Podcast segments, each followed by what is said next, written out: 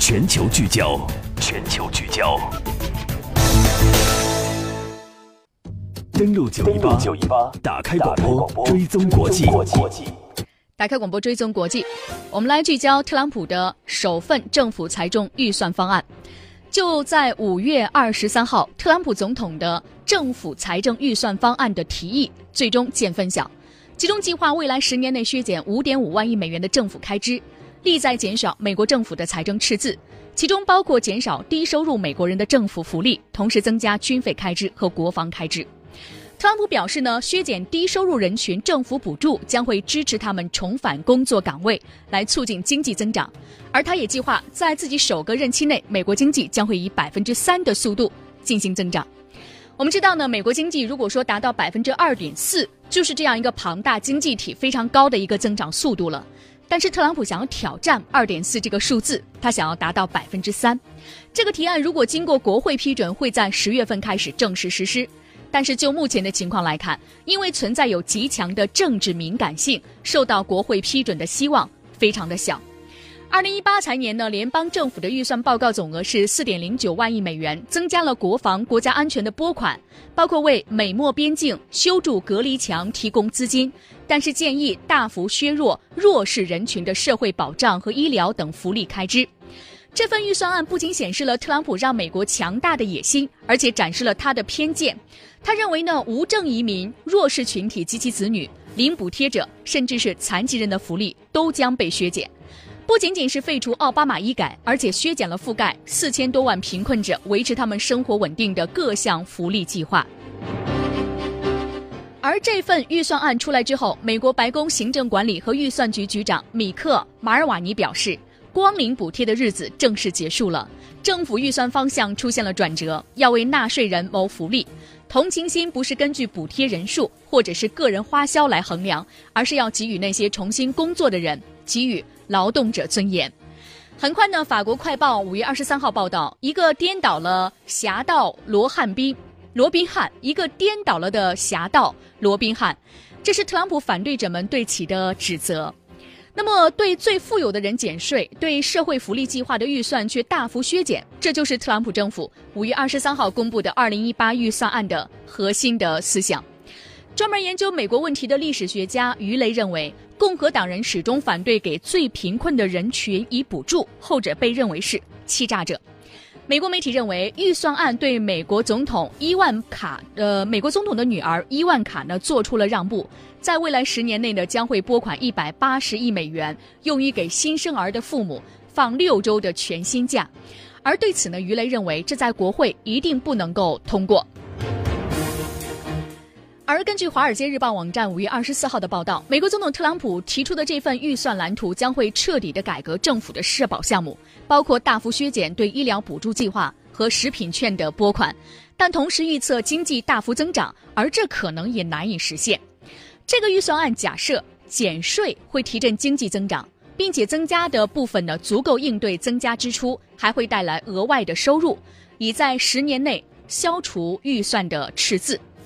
西班牙的国家报网站报道说，根据预算的方案，特朗普政府计划十年内削减数万亿美元的开支，从而实现政府的收支平衡，完全消除赤字，减少公共债务。而实现这个国结果将依靠国家经济增长带来的政府收入的持续增长，这是特朗普预算案的基石。所以，如果没有经济增长这样的一个前提或者是结果，那么这个预算案将会不成立，因为经济增长的实现并不是那么容易。而这个预算案的可持续性受到了质疑，对此呢，在美国的两党都有反对的声音。共和党的议员马克桑福德对一种乐观的经济预测表示怀疑。根据这种预测，联邦预算会在十年内取得平衡，甚至不会触及社会保障和医保。而另外呢，我们看到呢，在呃共和党内呢，反对的声音比较多，民主党的声音也是反对的比较多。希拉里·克林顿五月二十四号宣称，特朗普的预算显示出对千百万的美国人和儿童难以想象的残忍。这位前民主党总统候选人最近宣布，他要加入到反特朗普的行列当中。他用尖锐的言辞批评了美国总统特朗普的开支计划他说，这届政府和国会的共和党人将发动一场攻击，来反对儿童、残疾人、妇女和老人的需要。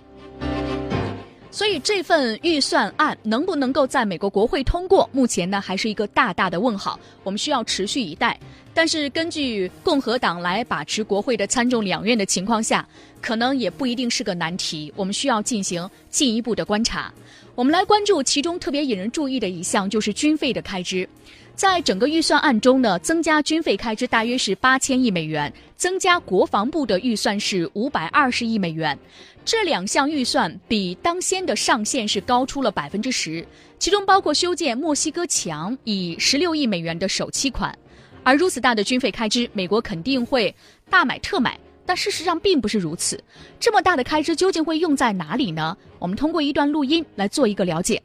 以美国海军为例。特朗普政府共申请在2018财年拨款新造八艘舰艇，与奥巴马政府的计划数量持平。从海军航空兵来看，共申请采购四架 F-35C，比奥巴马政府的计划还少了两架；采购二十架 F-35B、十四架 FA-18EF 超级大黄蜂和五架 E-2D 预警机，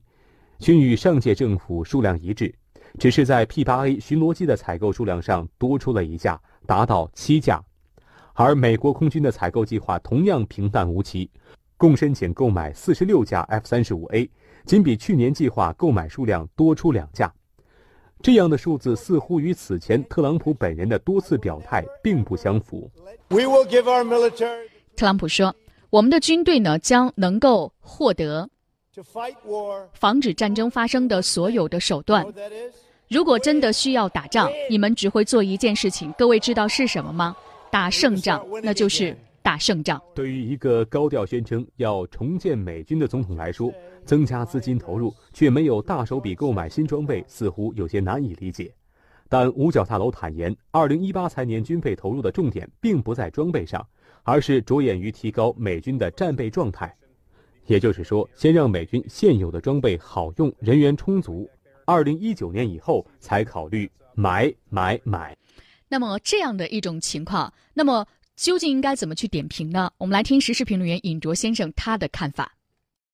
呃，因为一个政府如果它主要能力放在装备采购上，这个采购的周期应该是比较长的，要几年的时间，就远水解不了近渴。要真正提高美军现在的反应能力、快反能力和现在的作战能力，最主要的是提高它的战备能力，比如说。他现在在呃亚太地区每年有四个月的无航母期，他如何弥补上这个无航母期？那么这就包括他要让他的里根号航母或者卡尔文森号，呃，不管什么第三舰队这些航母能够呃增加在亚太的部署时间，这个是要从预算里要拿出钱来。另外呢，美军正在加强亚太的部署，他说要把百分之六十力量转移到亚太方向，比如说在新加坡的呃像这滨海战斗舰。呃，另外呢，两艘新型的这个呃两栖舰要部署在佐世保，呃，如果在横须贺，它要增加，比如说攻击性核潜艇的部署，或者增加它的这个宙斯盾驱逐舰的部署，这些都要花钱。另外在关岛，它要增加，逐步增加攻击性核潜艇的部署。过去呢是三艘，